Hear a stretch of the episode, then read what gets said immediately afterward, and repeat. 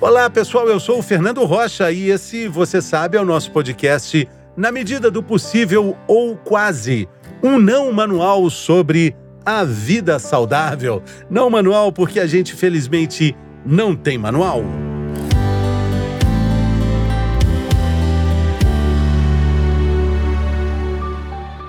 TDAH e Ritalina. A sigla significa transtorno do déficit de atenção e hiperatividade. E o remédio, Ritalina, é o cloridrato de metilfenidato, da família das anfetaminas. Esse remédio diminui o cansaço, aumenta a concentração, acumula mais informação em menos tempo. No início desse ano de 2023, quando a gente está gravando esse podcast, o remédio Ritalina sumiu das farmácias em várias farmácias e drogarias de todo o Brasil por causa da alta procura durante todo o ano de 2022. O episódio dessa semana vai, portanto, discutir as razões desse aumento de consumo de Ritalina em todo o Brasil por jovens, crianças e adultos. Todo mundo consumindo mais Ritalina, com razão ou sem razão? Quem responde tudo isso e mais algumas outras questões é o Dr. Marcelo Freitas Schmid, que é neurologista do Instituto de Ciências Neurológicas de São Paulo, o ICNE. Bem-vindo, doutor, tudo bem? Olá, Fernando. Prazer estar aqui com vocês. Bom, então é importante destacar o que? Né? A Ritalina né, é uma medicação extremamente eficaz, porém, para os casos de crianças, adultos com o transtorno de déficit de atenção e hiperatividade. Existe um uso né, inadequado por pessoas, pacientes que não apresentam diagnóstico, né? O uso, é, acredita-se, né, o mito popular de que vou tomar Ritalina, vou melhorar o meu desempenho. Isso já tem uma farta evidência né, científica de que pessoas que não têm TDAH, o uso do metilfenidato é, pode até piorar o desempenho, é, a performance intelectual, além de efeitos colaterais como né, a crise de ansiedade, o quadro psicótico. E a questão, né, que a gente sabe que nos pacientes com déficit de atenção e é muito raro acontecer o abuso, né, o uso de forma abusiva, né, que doses cada vez crescentes. Agora, nos pacientes não apresentam TDAH e utilizam a medicação sem orientação adequada de um neurologista, de um psiquiatra, de um neuropediatra, é, o risco né, é, pode ocorrer do abuso, usado de forma inadequada. Sim. Doutor, então, é, em um cérebro saudável, sem o diagnóstico do transtorno do déficit é, de, de atenção e hiperatividade, a Ritalina não produz os mesmos efeitos, pelo contrário, ela vai atrapalhar isso explica muita gente consumindo. Então, tem mais gente consumindo do que pessoas com diagnósticos de, de TDAH, né? Existe o subdiagnóstico, mas hoje o que vê né, é um uso uh, de forma inadequada. Então, muitos que necessitam da medicação né, não utilizam e outros é, que não necessitam a utilizam. Então, assim, o que é importante a gente definir? A pessoa é, com TDAH, ela tem uma deficiência, né, um distúrbio de um neurotransmissor chamado principalmente dopamina, né, a norepinefrina também, outros também, mas o principal vamos colocar aí a dopamina. Quando você é, utiliza é, o metiprendato, você vai diminuir a recaptação da dopamina, você vai aumentar a dopamina lá, lá nas comunicações neuronais, então você vai fornecer, né, mais dopamina no cérebro de um paciente com TDAH. A doença em si é uma deficiência de dopamina em algumas vias, né? principalmente aí a via uh, do córtex pré-frontal, né, a via relacionada à atenção. Então, quem tem TDAH tem uma deficiência de dopamina nessa via. Ao tomar o metilfenidato, eu vou estar tá, é, colocando esse combustível para funcionar normalmente. Agora, uma pessoa que não tem TDAH e faz a utilização de dopamina, você vai ter níveis de dopamina acima é, do necessário e isso pode trazer é, desde ansiedade, agitação, é, mas, evidentemente, a gente sabe, existe uma piora na performance. Não tem. É, é, estudo mostrando, até com é, ilustração, até com gravação, a gente vê que, os indivíduos com, que utilizaram metilfenidato sem TDAH, eles até movimentam-se mais rapidamente, mas aquilo não reflete numa, em completar uma tarefa mais rapidamente. Tá? Então, isso é muito importante a gente, a gente colocar. Falar até da insônia também, né? É, é muito comum a gente encontrar na internet relatos é, de concurseiros, né? Pessoas que se dedicam durante muitos anos para fazer um concurso que é um objetivo de vida. A pessoa se, se esforça muito, planifica todo aquele esforço e acaba sendo influenciada pelo uso da ritalina. Ah, isso vai me ajudar a ter mais concentração, porque olha só, a gente entendendo que esse remédio diminui o cansaço, aumenta a concentração e acumula mais informação em menos tempo, se eu estou fazendo um concurso que vai salvar minha vida financeira, é claro que eu quero. E aí muita gente é, declara, muita gente fala que foi uma escolha errada. Pessoas que não têm TDAH é, relatam sintomas de enjoo, fadiga e que assim, acabam com muita dificuldade para fazer a prova ou para elaborar o processo de estudo. É um tiro que literalmente sai pela culatra, doutor. Bom, perfeito, é, é, Fernando. Isso, é, essa, essa mensagem, assim, o, o metilfenidato, ele vai, é, ele vai aumentar os níveis de dopamina. E você né, não necessita, é, você não tem essa deficiência. Consequência disso, né, é, são efeitos colaterais que você citou bem, né? Fadiga, Sim. insônia, ansiedade, enjoo. enjoo, sintomas gastrointestinais, a, a, cefaleia, a falta de apetite, redução né, da apetite, que é tanto é que é uma das medicações hoje a gente usa para transtorno de compulsão alimentar, é um, um efeito, né, a, a, diminuição do apetite, a dificuldade, muitas vezes, a piora, né, para se concentrar. Exatamente o contrário. Agora, doutor, Vamos, vamos considerar que são 3% da população, né? É, em média, 3% da população sofre com transtorno do déficit de atenção e hiperatividade. Vamos falar dos sintomas desse transtorno, porque é, a gente logo de cara está querendo dizer que Ritalina é um remédio eficaz, eficiente para quem tem o transtorno. E a gente vive hoje esse mundo tão agitado, tão online, tão conectado, tão internetico, tão instagramável, que a gente quer logo ter um diagnóstico para qualquer problema que a gente tenha, né? Eu quero falar, não, me, me dá um transtorno para chamar de meu, né? Então vamos ajudar quem está procurando um transtorno para chamar de seu. Que, que, quais são as características de uma pessoa com transtorno do déficit de atenção e hiperatividade? Pensa uma criança, né, ou um adolescente dentro da sala de aula. O professor dando aula, é, esse, essa, esse indivíduo vai ter uma dificuldade grande de manter uma atenção seletiva e sustentada no professor. Então, um pássaro que passa ali na janela, uma, é, um colega apontador, qualquer estímulo. Então, é, é um indivíduo que está é, que tem um estímulo, uh, a gente fala da distraibilidade, né? Ele, vamos dizer, alerta diversos estímulos e não consegue focar no estímulo que, que necessário. Então, essa, essa é uma característica importante, então, a desatenção. O outro sintoma é, que pode estar associado ou não são sintomas associados à impulsividade e hiperatividade. Então, o que seria hiperatividade? É aquela, aquelas, aquela inquietude, né? É, aquele processo né, de inquietude motora, inquietude mental, então pensamento acelerado, movimentação, é, atividade motora excessiva. Então pode ser tanto a parte motora como a parte mental, realmente né, os dois. E a impulsividade, a dificuldade de você é, se controlar, controlar né, os, a, as suas atitudes. Então, de uma forma geral, quem tem TDAH tem uma dificuldade de, do autocontrole, do controle inibitório. Tá? Agora, o que, o que, a gente tem que entender? É uma doença que aparece, não vai aparecer com, com 25 anos, com 30 anos, com 40 anos. Ela aparece na infância, né? Hoje o critério diagnóstico coloca antes dos 12, então é uma doença que aparece na infância pode não ter sido diagnosticado, né, com o tempo. Agora, ah, eu tenho 30 anos, eu iniciei um quadro de TDAH. Com 30 anos, é, pode ser feito diagnóstico cardíaco com 30 anos. Então, o TDAH atinge a população adulta. Porém, os sintomas, então, existe uma grande, é, é, é, um grande excesso, como você mesmo relatou, Fernando, em relação a, ah, eu tenho TDAH, eu não, eu não consigo prestar atenção, eu esqueço as coisas o, o, esses sintomas são sintomas que todas as pessoas ah, apresentam. Todas as pessoas apresentam algum nível de desatenção, algum nível de impulsividade. É, Pro diagnóstico, é necessário você avaliar o indivíduo no âmbito é, da vida pessoal, vida acadêmica, vida profissional e tem que ser um comprometimento maior, né, um comprometimento significativo né, em pelo menos dois ambientes, e ter pelo menos seis meses aí de persistência dos sintomas, tá?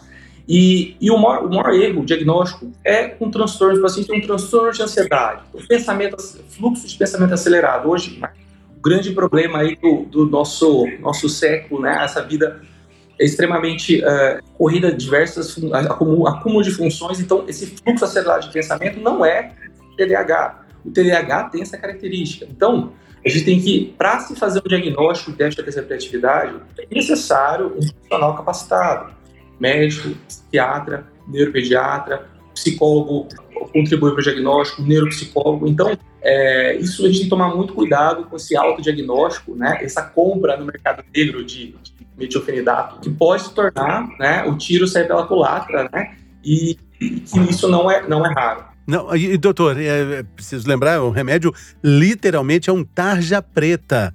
Tem a receita, é muito, é muito controlada essa venda, mas é, é preciso dizer também que ele tem o mesmo mecanismo de ação da cocaína. Então, falando de um remédio que tem uma eficiência grande, ele também tem ali dentro de suas contraindicações ou de fatores adversos, essa, essa questão da, da dependência, doutor? Então, isso, isso é uma, uma, coisa bem interessante. Um dado bem interessante é assim: quem tem TDAH, dificilmente, tomando de forma adequada, com acompanhamento médico, dificilmente né, é, vai desenvolver problema com abuso do metilfenidato. Porém, né, é, a gente sabe que o uso né, de forma não orientada aumenta muito o risco né, da questão do abuso. É, existem estudos já claro, claros mostrando que indivíduos com TDAH que fazem uso de metilfenidato têm um risco muito menor de se tornarem abusadores de substâncias. Isso eu falo de uma forma geral. Abusador álcool, é, drogas. É, então, gente, isso é, é, importante entender. Quem tem a doença, o remédio é impressionante. É, 70%, 80% dos casos, o remédio ajuda muito é, os indivíduos que não têm diagnóstico, né, além de trazer é, possíveis efeitos colaterais é, é indesejáveis, o abuso, existe uma maior chance né, da gente entrar na, na, na, questão do abuso. O que, que uma pessoa pode experimentar? Uma pessoa não TDAH que usa a medicação que poderia experimentar de algo positivo, né, entre aspas. Seria uma sensação, né, o efeito placebo, o conhecido efeito placebo, né, que a gente sabe que aí se você der uma medicação, né? Ou pegar o, o, uma cápsula de trigo, né? E a pessoa supostamente toma medicação, cerca de aí 20% eh, dos indivíduos vão sentir melhora devido a 10, 20% do efeito placebo. É, mas o que tem que reiterar é o indivíduo que faz o uso, né? Não tendo o diagnóstico da doença, pode até se sentir mais, uh, mais acordado, uh, mais alerta, só que isso não reflete e melhora no desempenho intelectual. Não adianta o indivíduo que vai prestar um concurso público, que vai, os, né, os concurseiros, utilizarem essa medicação. Não, o, o benefício é muito maior, a malefícios do que benefícios. Sim, é, é, também fazer um alerta, porque nós estamos falando do uso de, de crianças, né? Escolas de, de, São Paulo, onde a gente está gravando aqui o, o, nosso episódio dessa semana. É, existem mães, existem pais que relatam isso, tranquilidades conseguidas através do consumo de ritalina nas escolas. Ah, que paz, ah, que tranquilidade. Aí a coordenadora educacional diz: ah, ritalina, santa ritalina, como algo normal mesmo, né? Normalizado, né, doutor? impressionante as pessoas que têm a doença, o quanto é, a remedicação é eficaz. Se a gente for, analisar assim, na medicina, a gente, na, na, neurologia, na psiquiatria, quantas doenças a gente consegue tratar com, uh, aí, com uma, efic com eficácia, com medicações eficazes. E TDAH, ela é sim, é impressionante como a gente tem benefícios quando bem tratada. Lembrando que não é só a medicação, né? a abordagem é, da psicoterapia também é importante, mas é fato que a medicação é, é, é, de impressionar o que ela pode fazer nos indivíduos quando bem indicada, quando indicada corretamente. Agora, a questão de, de uma panaceia do uso do metividado para toda criança que é agitada. Então, existe criança né, que tem preguiça, existe criança que é mal educada. É, o, o, a mediunidade não vai corrigir, tá? mas existe muito, muito erro, né, que hoje cada vez mais a gente é, vem melhorando esse aspecto, a criança tida como preguiçosa, como é, não interessada, mal educada, e muitas vezes é um paciente, uma criança com TDAH, e dado impressionantemente melhor desempenho. Agora, existe a criança mal educada, a criança que não. Que, que não, uh, tem, que não tem TDAH. Não tem TDAH. Isso é. E, é, e aí existe sim. Uh, tanto o subdiagnóstico como o uso inadequado, né? a procura sempre por mães e pais achando, ah, eu quero um diagnóstico para meu filho, eu quero achar uma doença. Muitas vezes a criança não tem TDAH e, e às vezes força o uso do medicamento. Mas é, eu, eu, acho extremamente a gente, a gente deixar assim, a, a, população, nossos, nossos ouvintes seguros de que é uma medicação impressionante quando indicada de forma correta. Muito bem. Acho que um ponto de atenção interessante que o Dr. Marcelo tocou aqui é perceber que o diagnóstico é certeiro, efetivo, acontece na infância. Acontece ali por volta né, da primeira infância, né, doutor? Ali é primeira infância esse período, podemos chamar assim? Mas que, que quando chega ali, a partir dos 35, 40 anos, pode ter um diagnóstico tardio, na verdade, não só é a reafirmação de um diagnóstico. Quando existe uma investigação de como é que foi a sua infância, como é que foi sua dificuldade escolar, como é que foi seu, seus relacionamentos, como é que você fez essa travessia da infância até a vida adulta. Talvez aí valha a pena uma investigação para algum problema nesse sentido, né, doutor? Já que nós estamos falando que o, o cloridrato de metilfenidato pode ter uma ação positiva nesses casos. E, exatamente. Então, assim, a, a doença não começa né, no, no adulto. Né? Ela começa na, na infância e, esses, e esses, essa criança que se tornou adulta, né, ela tem grandes dificuldades na vida, só que acontece muito. Né? Alguns adultos, né, com a maturidade, desenvolvem, conseguem desenvolver mecanismos, estratégias para lidar com o TDAH e conseguem é, mesmo sem medicação, com estratégias, né, a maturidade, é, estratégias para é, quebrar essa barreira né, da desatenção, da impulsividade.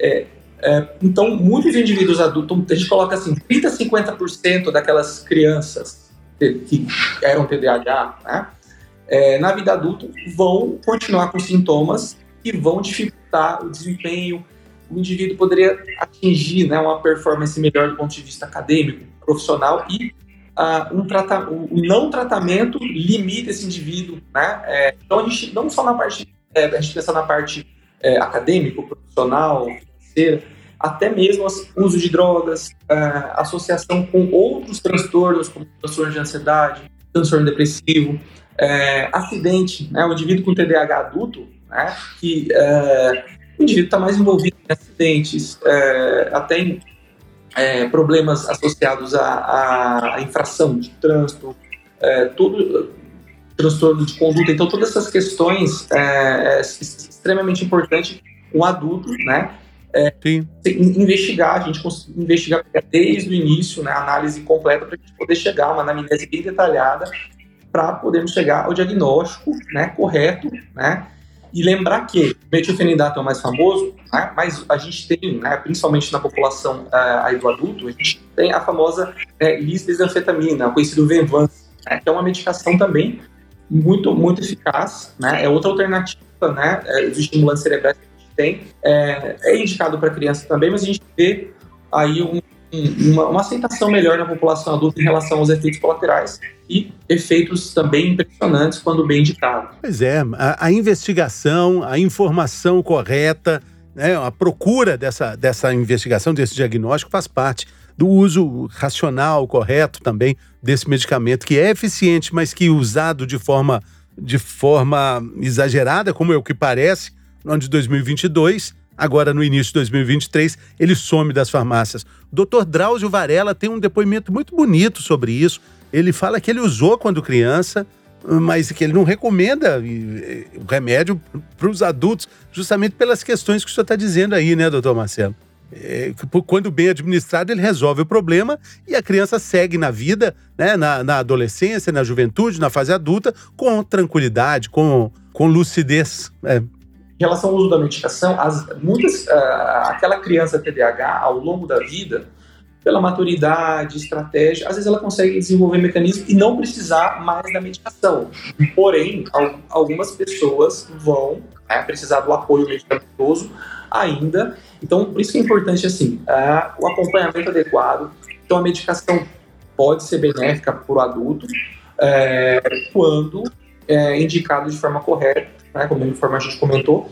E existe né? A gente tem que entender que não só o tratamento medicamentoso é sem dúvida o mais interessante, interessante não, mais é, é considerado o mais eficaz, porém a terapia cognitivo comportamental, tá? a psicoterapia e a psicoeducação, né? a educação, estratégias, quais são as estratégias que um indivíduo é, com TDAH é, pode, é, a gente pode colocar na nossa rotina para diminuir os sintomas. Isso tudo né, pode permitir que ao longo do tempo a gente consiga, né, é, às vezes não, não necessariamente mais fazer uso da medicação, mas se necessário usar a medicação, a gente usa é, para o indivíduo ter o melhor desempenho né, e performance e qualidade de vida. Lembrar que a gente acha, só fica pensando em, em, em às vezes a gente coloca né, a questão da vida é, é, é, acadêmica, ocupacional, né, profissional, mas as relações sociais, né, as relações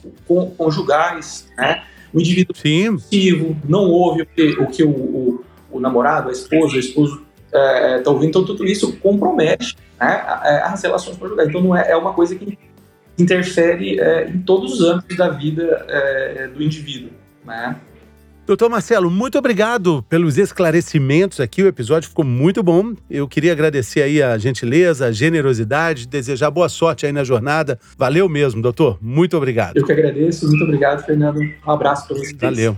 Muito obrigado. E para você também que nos acompanhou até aqui, obrigado pela companhia. Ah, o convite é para que você compartilhe é, esse episódio com as pessoas que você sabe que vão aproveitar as informações contidas aqui, o volume de, de conteúdo que a gente acrescentou aqui no nosso Na Medida do Possível. Valeu, muito obrigado. Até semana que vem.